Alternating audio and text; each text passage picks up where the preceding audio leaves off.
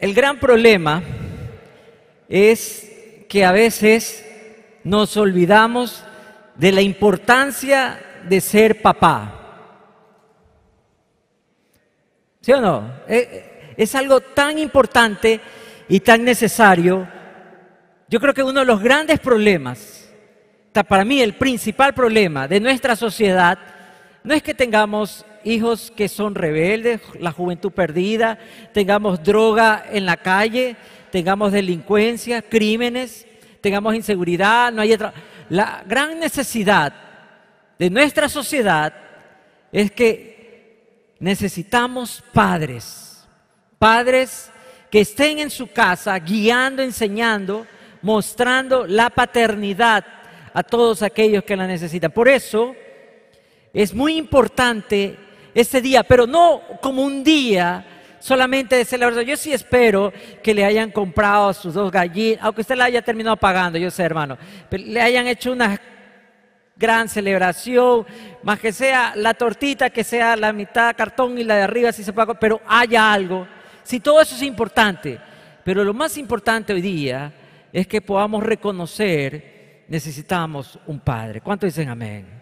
Y cuando encontramos esa respuesta, estamos listos para recibir el consejo que Dios tiene para cada uno de nosotros. Quisiera que abramos la Biblia, ustedes en, las redes, ustedes acá, abran sus Biblias por favor, en Jeremías 17, 7.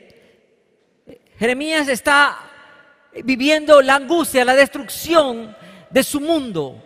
Toda su ciudad, toda su nación cae bajo la invasión extranjera y nunca más por tres, cuatro siglos ellos van a tener la libertad que vivieron. Su mundo va a desaparecer.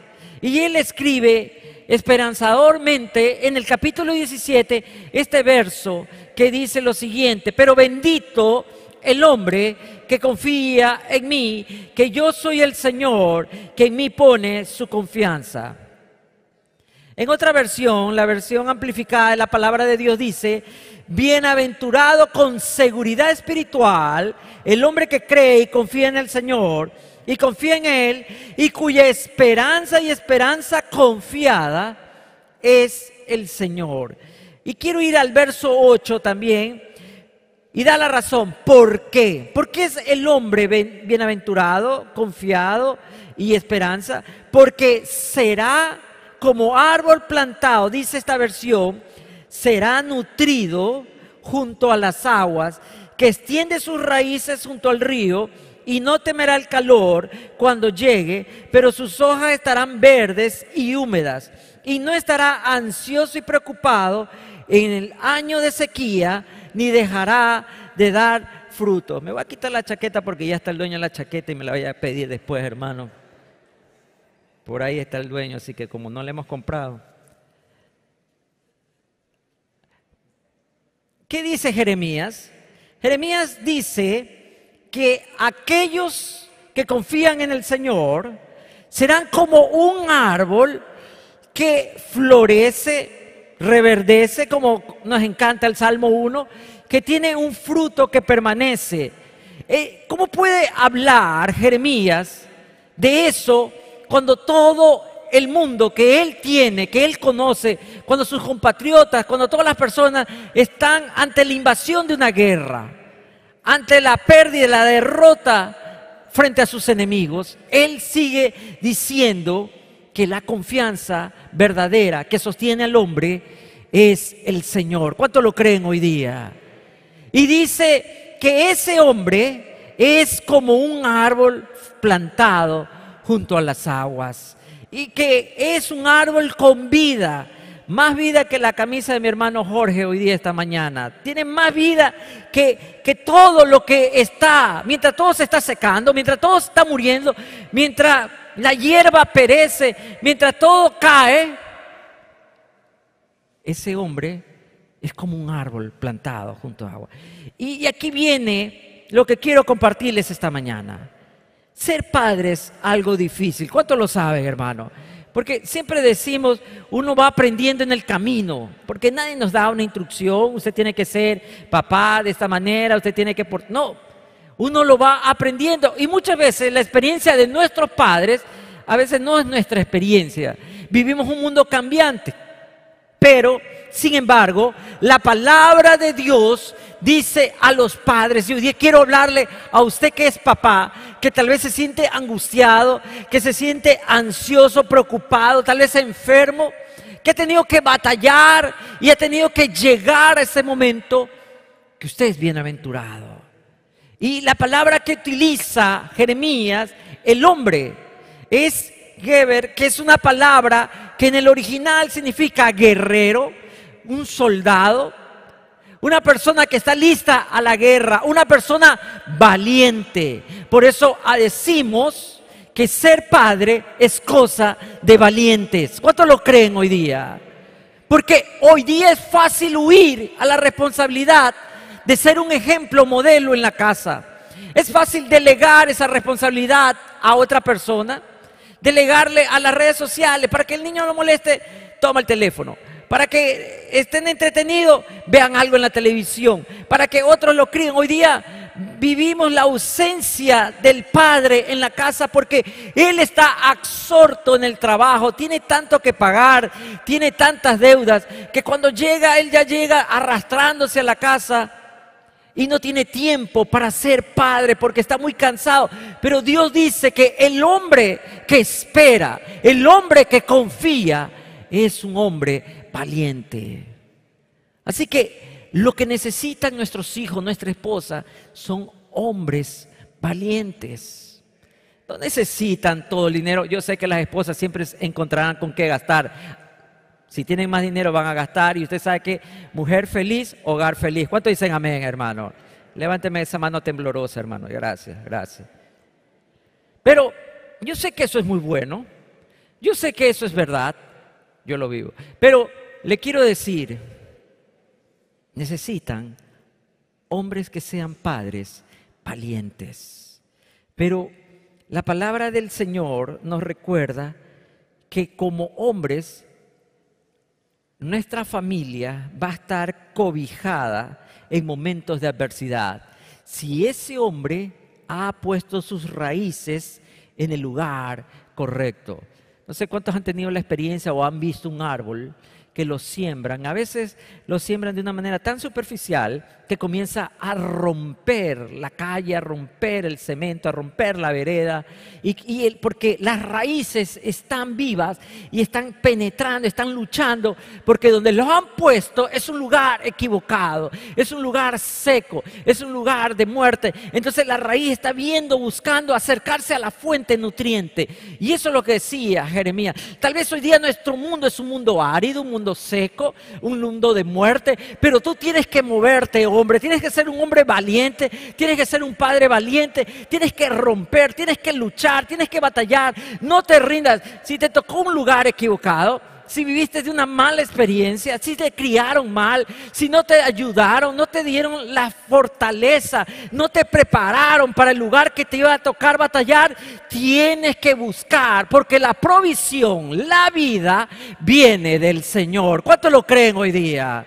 Diga conmigo, amén. Es muy fácil. Soluciones rápidas. Sí, muy fácil. Corte el árbol, muévelo. No está molestando, sácalo. Está rompiendo. Pero esa lucha de ese árbol simboliza que no tenemos que rendirnos. Día a todos los padres que de pronto problemas en la casa, problemas con la pareja, problemas con los hijos, no huya, no se rinda. Si usted espera en el Señor, si usted confía en el Señor, el Señor le va a dar la fortaleza para cambiar la historia de su casa. ¿Cuántos dicen amén? Amén. Amén. Entonces, esta lucha que Jeremías está hablando, mira, y todo se está secando, pero tú vivirás, porque has encontrado que el verdadero nutriente, en los primeros versos del 1 al 6 de este capítulo, Jeremías habla del, hombre equivocado que espera en el hombre. Y, viene esta famosa frase eh, en, los versos que dice, y maldito el hombre que confía en el hombre. Pero, en el verso 6, pero en el 7 dice, pero bendito, bienaventurado, el valiente que confía en el Señor. Sí, nosotros conocemos lo que a veces nos equivocamos, hemos vivido la experiencia de que nos equivocamos de confiar en otras personas. Nos van a ayudar, nos van a solucionar. Y sabe, el hombre no falla, pero nuestro Dios nunca nos falla. ¿Cuántos me pueden decir que es verdad? El Señor nunca nos falla. Y Jeremías se atreve a ir más allá. No simplemente dice cuando todo está bien, cuando hay abundancia, cuando tienes un buen trabajo, cuando tienes hijos modelos, uh, cuando tu esposa gana muy bien, cuando tu suegra vive bien lejos. No, no dice simplemente que, que la vida es fácil, pero él dice, aún en el año de sequía, no perderás hojas, no perderás fruto. Y hoy día podemos pensar, hemos vivido un año difícil, el año de la pandemia. Murió muchas personas, tal vez familiares, amigos de ustedes. Murieron muchos sueños.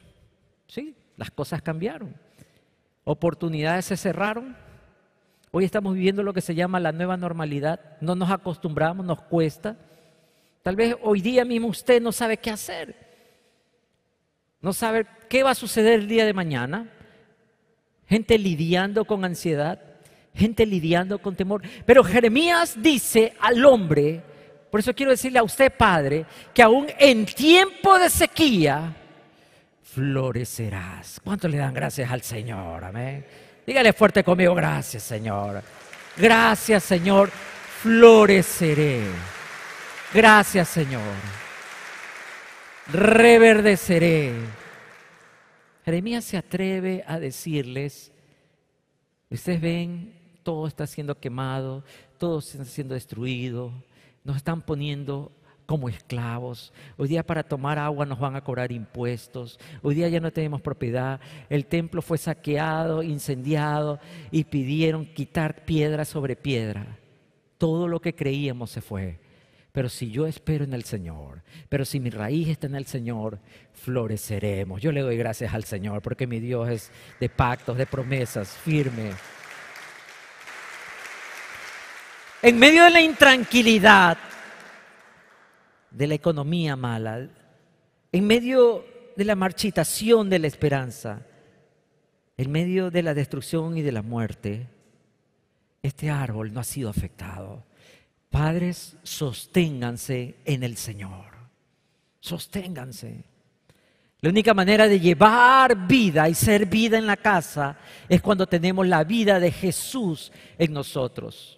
La gente no cambia por promesas, los problemas no se van a ir ocultándolos, bloqueándolos, negándolos. No, eso no va a cambiar la circunstancia, la situación. Cuando usted toma la responsabilidad y comienza a romper y a pelear, mi raíz no va a ser movida, no va a ser cortada. Me voy a sostener del nutriente que es la palabra de Dios.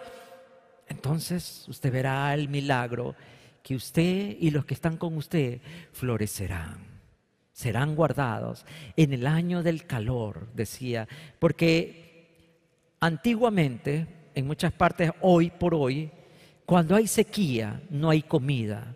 Los animales mueren y la gente comienza a morir. Y nosotros conocemos países que son muy pobres, no tienen infraestructura, no tienen tecnología, no tienen inversiones, no tienen nada, y entonces ellos viven rudimentariamente de lo que pueden cultivar y cuando no hay agua, cuando el calor es exorbitante, todo muere y ellos comienzan también a perecer. Y es lo que está diciendo Jeremías. Mira, tu mundo está muriendo, pero espera en el Señor y te sostendrás como ese árbol. ¿Cuántos lo creen, hermano? Espera en el Señor. La gente dice, no hay oportunidad ya contratamos a todos, no le vamos a pagar, tiene que esperar. Bueno, yo no voy a esperar en la palabra del hombre, yo voy a esperar en el Señor. Amén. Es fácil esperar en la época de abundancia, pero el árbol del Señor, el Padre valiente, no echa sus raíces en la abundancia, no echa sus raíces en la pobreza para vivir en amargura echa sus raíces en la promesa del Señor. Decía el salmista en el Salmos 16, verso 11, en esta versión amplificada que estoy leyendo, me mostrarás el camino de la vida y en tu presencia hay plenitud de gozo, en tu diestra hay delicias para siempre. El hombre valiente, el padre valiente, va a reconocer que en el andar de la vida la felicidad no está en el trabajo. La felicidad no está en las conquistas amorosas. La felicidad no está en la abundancia del dinero, de los bienes o de las propiedades. La felicidad es en la presencia del Señor porque hay plenitud.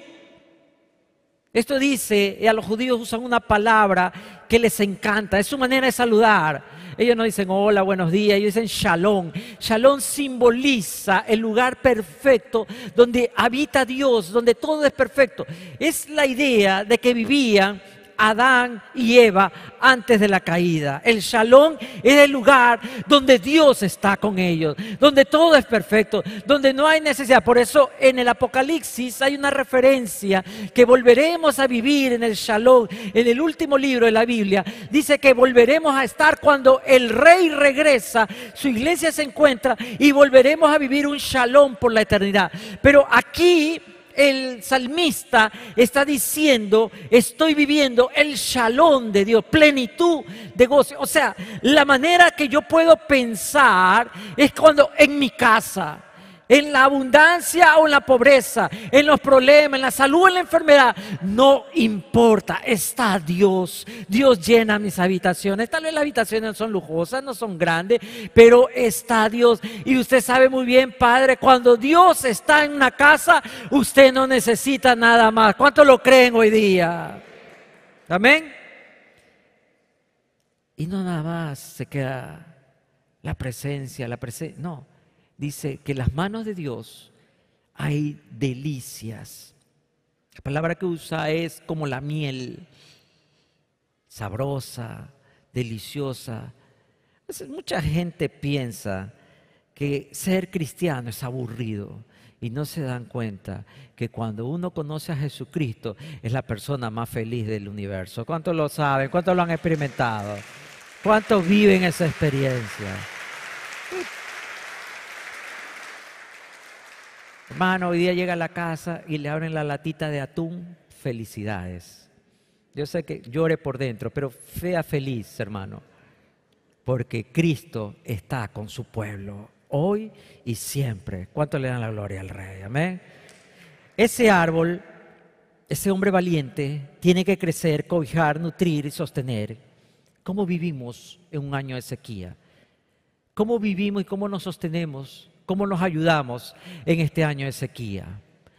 Quiero hablar de tres cosas. En la palabra que dice Jeremías, interesante, que dice que este árbol plantado, sembrado, sostenido, pero también es la idea un árbol inquebrantable.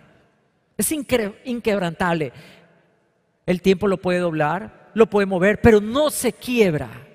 Sí, hay circunstancias que tal vez parece ser que lo va a arrancar, pero el árbol se sostiene porque la profundidad de las raíces no están en la tierra, no están en los aplausos, no están en los amigos, ni siquiera está en los hijos ni en la esposa.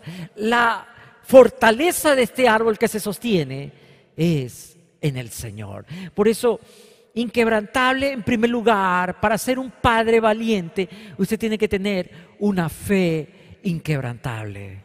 Fe inquebrantable.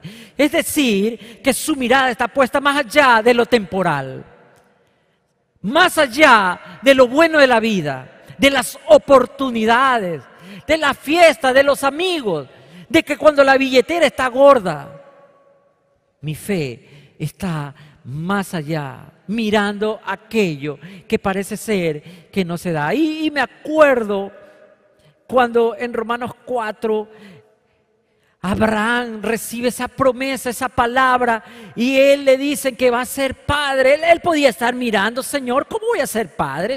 casi 100 años, mi esposa casi 90 años, pero dice que él se sostuvo. Y es la misma palabra fue inquebrantable. Lo atacaban, se burlaban, Abraham va a estar. Ni siquiera Ni siquiera la esposa creyó cuando Dios le habló a Abraham. Ni siquiera, ella se rió. Por eso se llama Isaac, el hijo. Ustedes saben la historia. Pero Abraham fue inquebrantable. Lo mecían, lo hacían para un lado. Tal vez todos los empleados de Abraham, los esclavos, los siervos, se mofaban. ¿Saben lo que está diciendo el jefe? Que la esposa va a tener un hijo. Ya, ahora sí, se tostó Abraham. Ya está chocho. Ya, ahora sí. Ya. Tal vez él no solo escuchó, tuvo que escuchar la risa de su esposa. Tal vez la esposa le decía, pero Abraham, estás loco, ¿cómo le vas a decir a la gente que voy a quedar embarazada? ¡Qué vergüenza! ¿Qué van a decirme lo que me pusieron en el Instagram? ¿Verdad?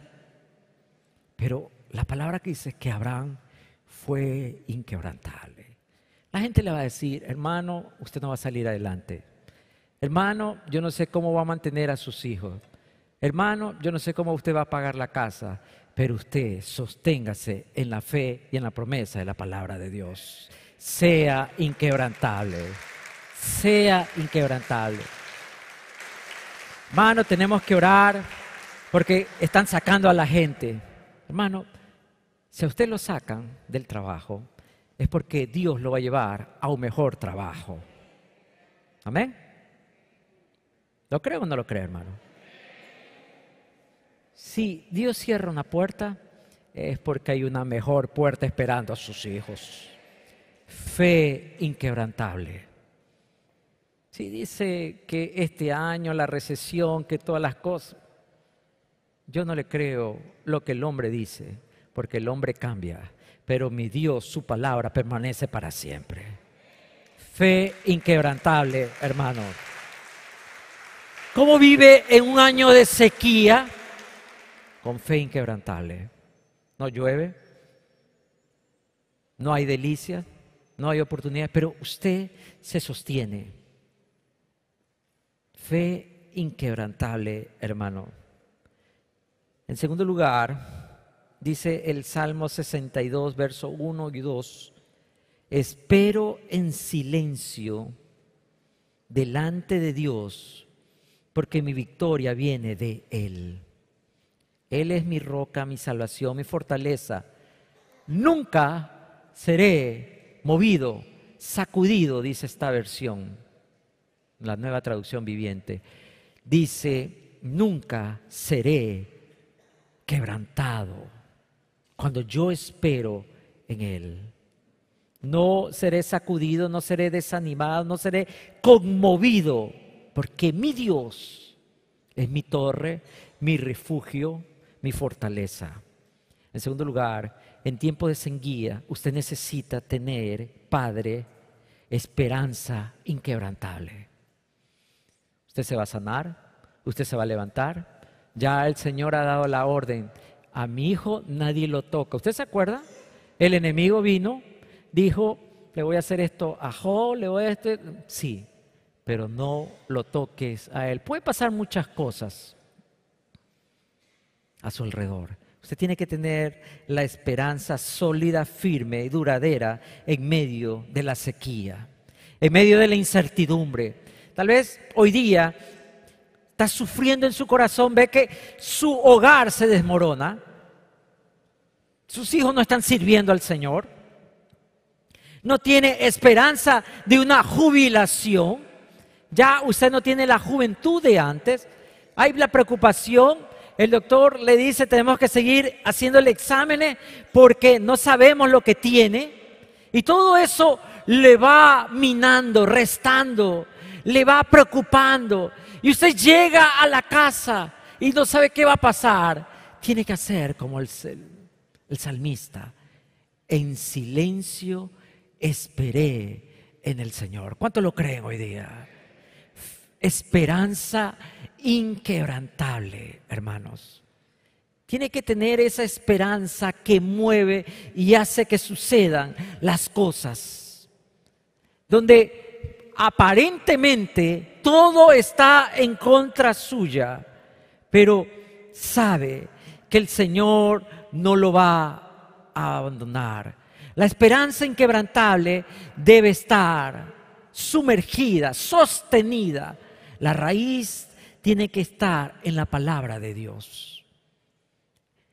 Si usted es un hombre que lee la Biblia, yo sé que usted es un hombre lleno de esperanza.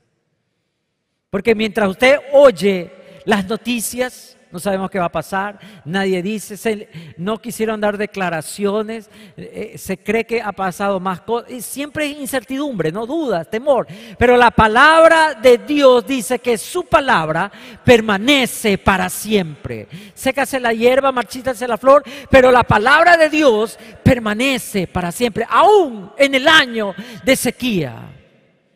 Si usted tiene la esperanza, en segundo lugar, también se va a apoyar en la fidelidad de Dios. Lo traicionaron, lo hicieron a un lado, se burlaron, pero Dios dice, tú eres mi amado, nunca te abandonaré.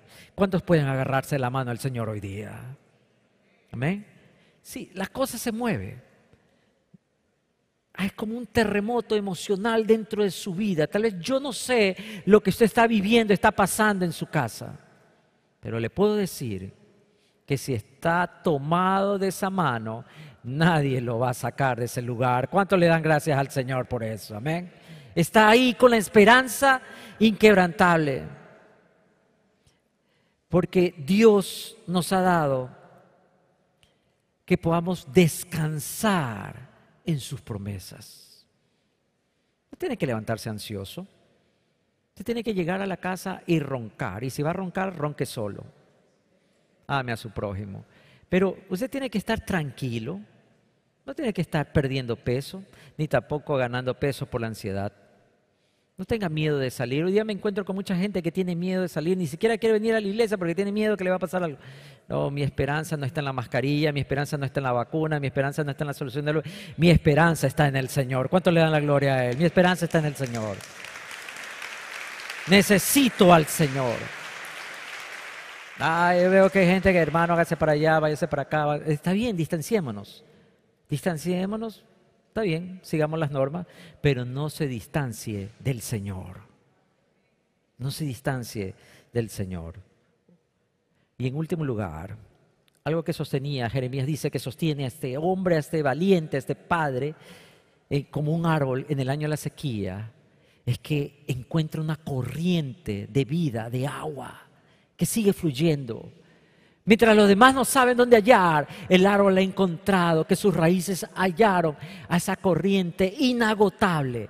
Por eso lo último que quiero hablarle, Dios trae provisión inquebrantable. ¿Ustedes se acuerdan la historia de Génesis cuando Abraham, Dios lo pone a prueba? Dios dice, Abraham, quiero saber si realmente tú me amas más que a tu propio hijo. Y eso como padre nos toca mucho, porque yo creo que un padre siempre está soñando, que sus hijos tengan la mejor oportunidad, que sus hijos hagan lo que usted no pudo hacer, y uno se sacrifica, y uno a veces deja tantas cosas de hacer para que su hijo lo tenga. A veces uno no se compra y ahí anda con ese zapato que cada vez que camina saca la lengua, ¿verdad? Pero quiere que sus hijos estén ahí con el, último zapatito. Usted anda con un celular que ya ni se leen los números, pero su hijo tiene el último celular. Y Dios le dice un día, un buen día le dice a Abraham, Abraham, yo quiero saber realmente si tú me amas. Por dentro se muere Abraham porque escucha la voz de Dios que tiene que sacrificar a Isaac. Pero él, muriendo por dentro, va a obedecer. ¿Por qué? Porque Abraham sabe que es Dios. Lo que Dios quería mostrarle a Abraham es algo que nos olvidamos, que en circunstancias así, en circunstancias que no hay esperanza, como el caso de Abraham, que siendo el mismo Dios que lo lleva y lo pone contra las cuerdas, llega un momento que él decide, va a sacrificar y Dios le dice, tranquilo Abraham, no levantes la mano contra tu hijo, yo sé, yo he entendido que tú me amas. Y ahora el sacrificio. Y, y Abraham dice una gran palabra que nosotros nos ha quedado como un legado. Jehová Jireh, Jehová el proveedor. Siempre que escuchamos esta palabra, lo primero que pensamos es una provisión monetaria, económica, pero lo que realmente significa Jehová Jireh, Jehová el proveedor, es que es Jehová el que redime. Yo día le quiero decir, Es muy bueno tener dinero, pero es mucho mejor tener a Jesús en el corazón. Porque la persona que tiene a Jesús en el corazón tiene libertad para hallar todo. ¿Cuántos lo creen hoy día, hermano? Veces estamos pidiendo, Señor, bendíceme con esto. Señor, quiero cambiar de casa. Señor, quiero comprarme otro carro. Señor, ayúdame a pagar la deuda. Señor, yo quiero cerrar las tarjetas. Ayúdame a pagar. Señor, sácame del buró. Señor. Pero ¿sabes lo que más importante? Que Jehová es tu proveedor. La gente y muchas veces los padres tratamos de enseñarle, y mi hijo, usted tenga una educación, usted tenga un trabajo, usted es hombre, mi hija, usted tiene que educarse, tiene que tener una carrera para que ningún hombre la pisotee. Sí, todo eso es muy bueno. Pero más importante, enséñeles que el tesoro más grande es tener a Jesucristo como rey en el corazón. Cuando un hogar tiene a Jesús en el centro del hogar, ese hogar es rico, poderoso, fuerte, inamovible, inquebrantable. ¿Cuántos dicen amén conmigo? Entonces, hoy día, en el año de la sequía, en el año de la pandemia, tengamos provisión inquebrantable, porque nuestra fe, nuestra fortaleza, nuestra fuente, nuestra provisión es el Señor. Eso es lo más importante. Y Jeremías le dice a esta gente que está sufriendo frente a los enemigos, a veces concentrados en las amenazas, en las malas noticias, le dice, estabilícense, fortalezcanse, porque ellos no van a poder contra ti, porque tu proveedor, tu Jehová Jireh, es el Señor. En medio de la dificultad, recuerde, usted es un árbol plantado junto a corrientes de agua. ¿Sabe quién pelea sus batallas? el Señor. ¿Cuántos dicen amén? ¿Sabe quién lo va a acompañar a usted cuando toca todas las puertas para encontrar un sustento, un trabajo? Cuando de pronto tiene un familiar, un hijo en el hospital, el Señor. Usted no está solo, su proveedor es el Señor. Amén, hermanos. El salmista dice, creí, por tanto, hablé. Y este es el famoso salmo que usamos siempre para despedir aquella vida que ha sido preciosa, porque ante los ojos de Jehová la muerte de su siervo es preciosa, dice el Salmo 116. Pero también habla del hombre que está agradecido por la provisión de Dios, por todo lo bueno que ha hecho.